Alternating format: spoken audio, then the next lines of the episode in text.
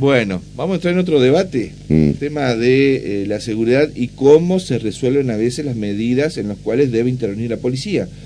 Hay un confuso episodio y que en algunos sectores, las redes sociales ayer, fueron muy este, duros con una intervención policial eh, ocurrida en el Thompson. Los 10 segundos le roba al entrevistado para contar lo que se denuncia, para conocer un poco la respuesta oficial y cómo va la causa. En el Thompson, en la madrugada del domingo, cerca de las 3 de la mañana, eh, se denuncia que un chico que iba en moto evade un control policial, acelera, se escapa, y ahí está la confusión o no, o la reacción, que puede ser este, ilegal o no, donde un personal policial saca su arma reglamentaria con posta de goma, le efectúa un par de disparos, postazo de goma, y le pega en la espalda. Se escapa el, motociclista y en la zona de 25 de mayo y Cura Álvarez, luego eh, él avisa que estaba muy descompuesto y tiene que ser trasladado al hospital con lesiones en la espalda. Hasta ahí lo que se conoce de la denuncia. Después hay aditamentos de que hubo gatillo fácil, hubo intervención eh, ilegal de la policía, por qué dispararon, por qué se escapó el muchacho. Bueno, parte de eso vamos a tratar de conocer ahora con lo que nos dice el jefe del GIA, que es el, eh, justamente la autoridad que tiene a cargo ese personal que efectuó esa intervención polémica en, el Tom- en la jornada de ayer en el Thompson. Está en comunicación justamente el titular del grupo de infantería distrada de la Policía de Entre Ríos, un grupo especial, el comisario Claudio Vera, que tiene la gentileza de atendernos hasta hora de la mañana.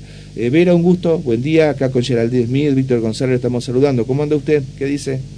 Buen día para vos, Víctor, y toda la audiencia. Bueno, día. Buen muchas- día, ¿cómo? Buen día. Gracias por atendernos, Claudio. Este, bueno, ¿qué información oficial nos puede dar usted sobre este incidente en el cual hay polémica por la intervención de subalternos suyos, en el cual ya están judicializados y tendrán que aclarar ante la justicia por qué dispararon, bueno, también saber por qué el motociclista escapó y sobre todo también saber el estado de salud del muchacho que fue lesionado.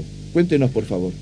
Sí, buen día. Bueno, ampliando más o menos lo que vos ya dijiste, eh, efectivamente el día domingo alrededor de las 3 de la mañana, un joven de 19 años en la zona de Álvaro y 25 de mayo llega a un domicilio de, un conocido, eh, llega en moto pidiendo ayuda, ya que estaba herido con en su espalda, digamos, con herida sangrante. Ante ello que, que estas personas llaman a una ambulancia una vez que se lo traslada al Hospital San Martín, presente el personal de 911 y Comisaría Segunda, eh, manifiesta, digamos, una vez que se lo logra estabilizar, que había sido lesionado por personal policial en la zona del Thompson. Recordemos que estábamos en el ambiente de fiesta de disfraz, en el operativo dispuesto. Al tomar ese conocimiento, digamos, que me acerco hasta el Hospital San Martín y empiezo a indagar un poco más la situación de- del lugar de, del primer hecho, digamos, donde se manifestaba eso. Me entrevisto con personal de, del destacamento de- del Grupo Operaciones Motorizadas, del cual es una de las siete secciones que componen la división GIA, que estaba en cargo. Manifestándome que en circunstancias que había dos funcionarios eh, realizando un operativo, aparentemente quisieron, por dicho eso, intentar eh, detener la marcha de, de un motociclista, el cual aparentemente hace un caso omiso, y en un momento dado uno de ellos efectúa un disparo con, con escopeta lesionándolo en la espalda del lado derecho. Eh, ante ello hay una, como vos decís, un hecho controversial, donde se puede llegar a estar ante un posible exceso de, parte del personal de la fuerza, por lo que de inmediato se me pongo en comunicación con el jefe de la segunda, quien me noticia de la fiscalía que estaba interviniendo, que era el doctor Budasov, de delitos complejos. Nos ponemos en comunicación con el doctor, informamos el personal policial involucrado, lo que ellos manifestaban automáticamente se, se lo puso a, a disposición de todos los funcionarios, se le realizó el dermotej a ambos para establecer, digamos, forma pericial que cuál de los dos fue el que efectuó. El disparo se secuestró el arma en cuestión que se utilizó en ese momento. Está muy bien. Eh, es interesante saber, este comisario Vera, que usted habla de un hecho controversial, o sea que eh, toma, toma una postura equidistante, no es que hace esa actitud corporativa que podría ocurrir tal vez en otros tiempos en la policía, de proteger la posibilidad, digo, hipotética, no estoy afirmando, de un hecho delictivo. Por eso es que se tendrá que aclarar a la justicia cómo procedió el personal que tiene a su cargo. Entonces, de esa manera es que me parece que toma más fortaleza la postura de las autoridades como usted a la hora de tratar de aclarar este incidente, que por supuesto es muy polémico y llama la atención por qué disparó de esa forma cuando tal vez no, no tendría la obligación, porque si se fugó, bueno, no es para dispararle, me parece, no sé, por lo menos por lo que usted está contando. Sí, nosotros tenemos varias herramientas, digamos, hoy en día. Eh, la superioridad a través del gobierno provincial ha dotado de, muchísimas cámaras a la ciudad. Tenemos una sala de monitoreo que funciona muy bien dentro de lo que es 911. Y ante la fuga tenemos herramientas como ser la modulación, por ahí radiar la característica de, del supuesto fugado, tenemos las cámaras para seguirlo, tenemos otros móviles en zona que lo pueden interceptar. Y de hecho la postura institucional es, por ahí no arriesgar en el sentido de fuga de, iniciar una persecución por ahí innecesaria, donde por ahí al ir en persecución de una moto yo puedo atropellar a una persona, puedo provocar un accidente, puedo, puedo provocar hasta la lesión del fugado, digamos, y puedo terminar en un hecho mayor y lamentable. Eh, hay otras herramientas. Eh, la represión siempre tiene que ser una reacción a una acción previa, la cual tiene que ser equitativa, equilibrada y con forma de derecho, digamos, tiene que ser un uso racional de la fuerza el que se emplea para, para impedir o repeler la agresión que uno sufre en ese momento.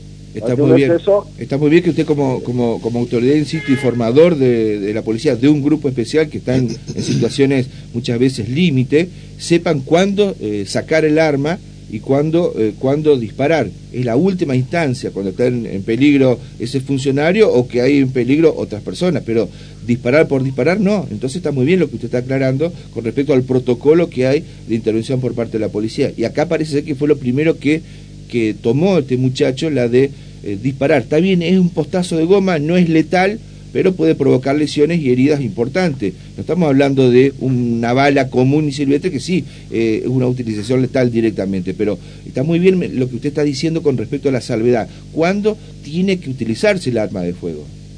Sí, acá, como vos decís, nosotros somos un grupo especial, son más de 100 funcionarios que, componen esta división. Y a través de nuestra división, digamos, también se establecen protocolos para todos los grupos especiales de la, de la distinta jefatura nosotros tenemos que ser escalonados en el uso de la fuerza, trabajamos en cantidad y con un poder de fuego bastante considerable, por ende esa reacción que tenemos tiene que ser escalonada. Eh, está escrito en la ley, no, no lo digo yo, sino que está escrito en un código procesal, está escrito en, un, en una ley policial interna que tenemos, que es la 5654, y siempre nos habla que el arma de fuego tiene que ser el último recurso, aun cuando, cuando la persona que, que huye no tenga otro medio yo para impedirlo, así mismo y todo tiene que ser el último recurso. Está muy bien. Eh, comisario, ¿cómo se encuentra el motociclista que fue herido por ese postazo de goma eh, que está, creo, internado en el Hospital San Martín?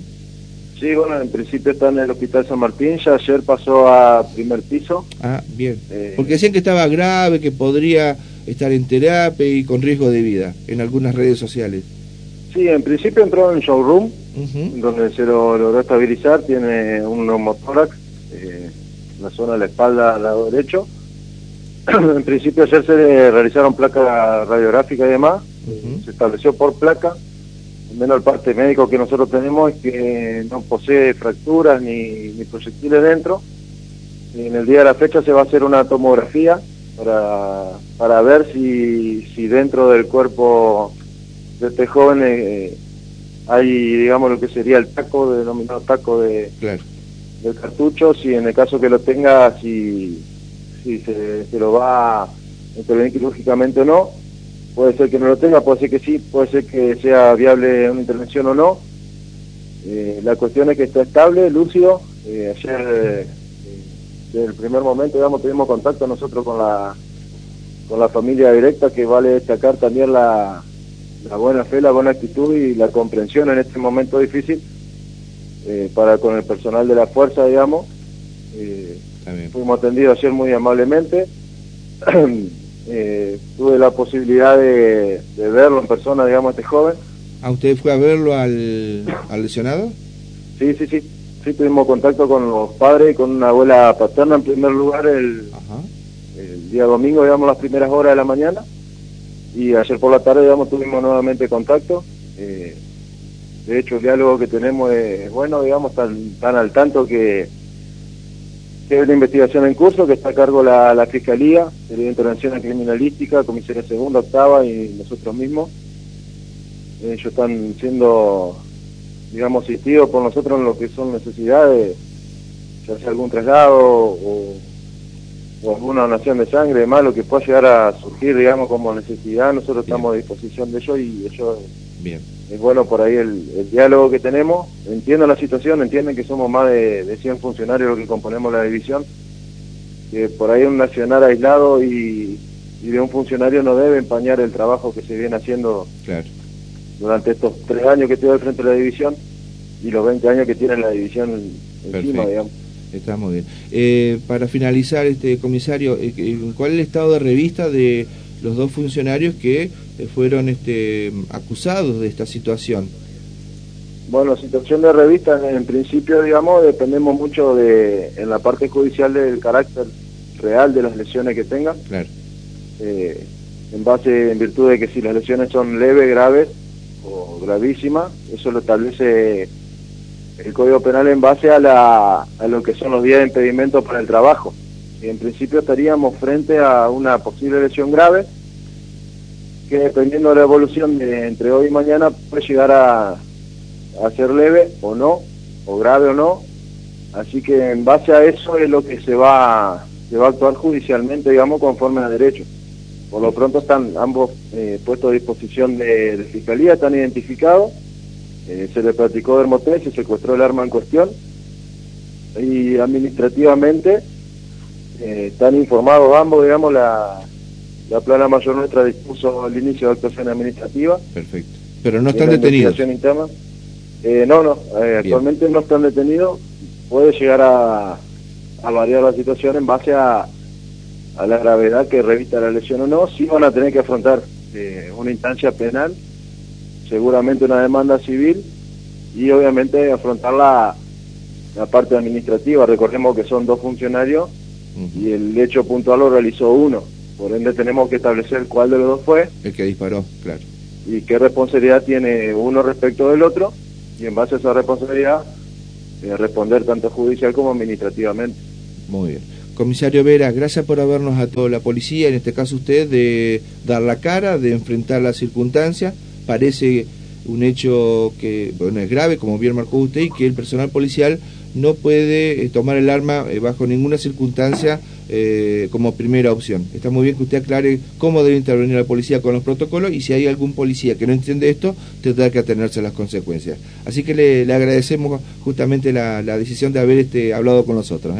No, por favor, gracias a ustedes siempre por dar esta instancia y tengan buenos días. Buen día, gracias. La palabra del jefe del grupo de infantería adiestrada. En otras circunstancias, recuerdo otros tiempos, para hablar con un jefe policial, uh, no, vamos a esperar que avance la causa. Acá fíjate vos, al día siguiente de donde se produjo el hecho, da la cara al jefe de, esa división, entiende que se pudo haber extralimitado el personal, no se lo cubre, no se lo protege, lo pone a disposición de la justicia, le sacan las armas, tendrá que responder, hay un sumario interno, fueron a hablar con los padres del muchacho que fue agredido, habrá que aclarar por qué se escapó también. Yo no sé si llevaba escondido algo, si se asustó, pero no era la acción, por parte del personal policial de disparar eh, ante la fuga. Esa no es la forma de resolver ese conflicto. Hay otras medidas, pero bueno, en definitiva me pareció que por ese hecho aislado está bien que den la cara a las autoridades policiales y expliquen lo sucedido. Hasta el momento hay intervención del fiscal, el doctor Budasov, que no determinó ni dispuso la detención de los policías.